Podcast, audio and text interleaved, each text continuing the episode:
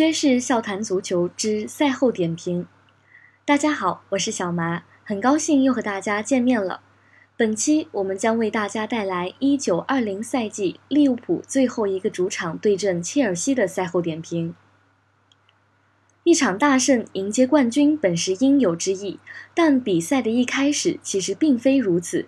切尔西开场时的手转攻和高位压迫做得都非常不错。而利物浦却有些慢热。英超的五个换人名额让兰帕德有了充足的底气打出高质量的压迫反击，但毕竟比赛密集，伤员众多，前两个进球都来自于禁区中路，多少是和科瓦西奇和若日尼奥完全站不住位置有关。利物浦也有同样的短板，戈麦斯在疫情后完全暴露了他预判和观察能力不足的弱点。这些可以学习，但屡屡在盯防对方突破能力强的球员时被骗干净。下赛季的主力位置实在堪忧。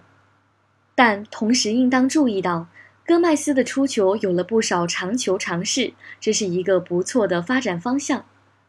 丢球不仅是戈麦斯的问题，实际上切尔西的两侧优势依然很大，每个进球都来自于边路传中或者突破。从三叉戟备选来看，同样是三上三下，切尔西明显有不同的套路，而利物浦这边的隐忧是替补三叉戟依然没有默契，也没有很好的突破手，这可能是整体实力下滑时的重大隐患。